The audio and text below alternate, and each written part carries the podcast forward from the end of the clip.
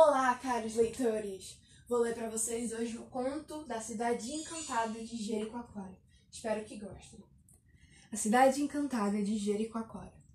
Dizem alguns habitantes de Jericoacoara, no Ceará, que no lugar onde há hoje o farol, existe uma cidade maravilhosa, cheia de riquezas, na qual habitava uma linda princesa. Na praia, quando a maré baixa, existe uma passagem secreta, um túnel, na qual só se pode entrar engatinhando mas não é possível percorrer todo o túnel, pois existe um portão de ferro que limita a passagem. A princesa está encontrada, vivendo na cidade que existe além do portão.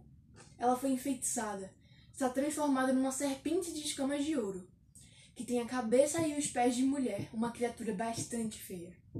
A lenda diz que ela só pode ser desencantada com sangue humano. No dia em que alguém se imolar perto do portão, se abrirá uma passagem para o reino encantado. Com o sangue será feita uma cruz no dorso da serpente, e a princesa surgirá com toda a sua beleza, e o encanto da cidade será quebrado.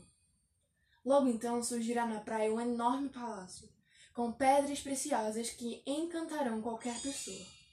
E a princesa se casará com um homem que a libertou do encanto como ninguém quis até hoje dar a vida para quebrar o tal encanto, a princesa continua lá na gruta à espera do seu salvador.